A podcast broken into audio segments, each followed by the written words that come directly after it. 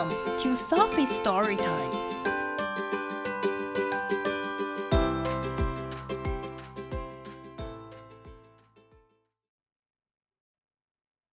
Today's story is Pete the Cat, Trick or Pete by James Dean. It's Halloween. 这是万圣节。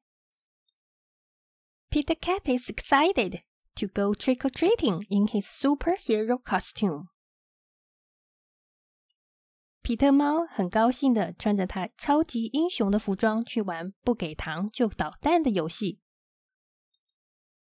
I hope nothing too spooky happens, says Pete. 我希望不会发生太吓人的事情。Pete 说：“Don't worry，不要担心。” says Pete's dad. Pete 的爸爸说 ：“We have our flashlights。我们有手电筒。” Let's go trick or treating, says Pete. 我们去不给糖就捣蛋吧，Pete 说。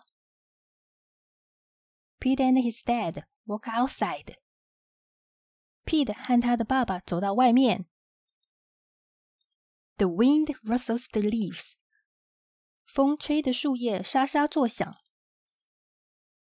Pete sees something moving in the tree. Pete 看到树上有东西在动。Whoosh, whoosh. It's just an owl. 这只是一只猫头鹰。That wasn't too spooky, says Pete. 那不是太吓人，Pete 说。They arrive at the neighbor's house. 他们来到邻居的家。Pete rings the bell. Pete 按门铃。He hears a strange sound coming to the door. 他听到门口传来奇怪的声音。It's just Kelly. 这只是 Kelly. Pete says. Pete 说，She's not too spooky. 她不是太吓人。 Kelly joins Pete and his dad trick or treating. Kelly 加入 Pete 和他爸爸一起去不给糖就捣蛋。At the next house，在下一个房子，There's something in the yard，在院子里有一个东西。Phew, phew. It's just a scarecrow. 只是一个稻草人，says Pete。 Pete 说：“That's not too spooky。”那不是太吓人。Pete rings the doorbell。Pete 按门铃。Trick or treat。Say Pete and Kelly。不给糖就捣蛋。Pete 和 Kelly 说：“Awesome costume。”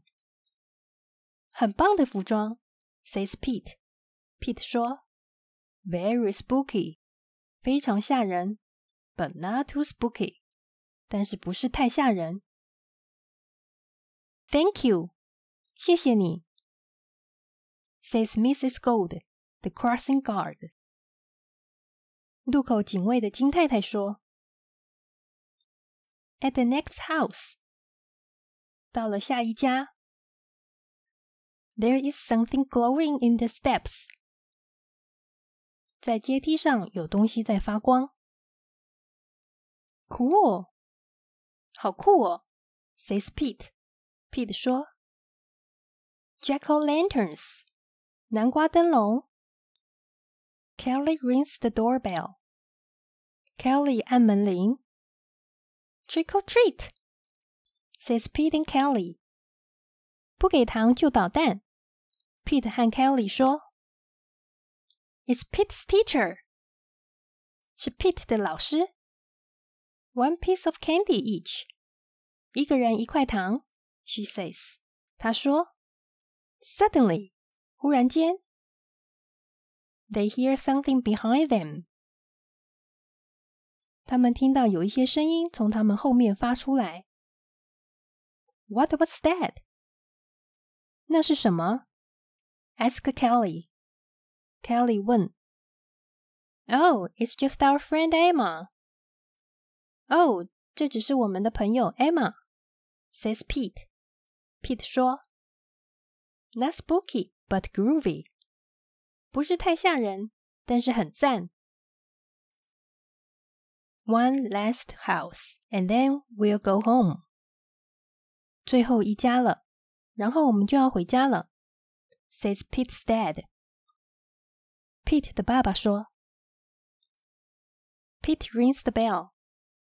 Pete 按门铃，叮咚，叮咚。Yucks! It's a spooky ghost. Yeah，是一个吓人的鬼。Screams Pete. Pete 大叫。Don't be silly, Pete. 别傻了，Pete. It's just me. 这是我，says Grandma. 奶奶说。Kelly and Pete get treats and hugs. Kelly 和 Pete 得到了糖果和拥抱。Trick or treating wasn't too spooky at all. 不给糖就捣蛋，一点也不吓人。It was actually full of sweet surprises. 其实充满了甜蜜的惊喜。The end. Happy Halloween!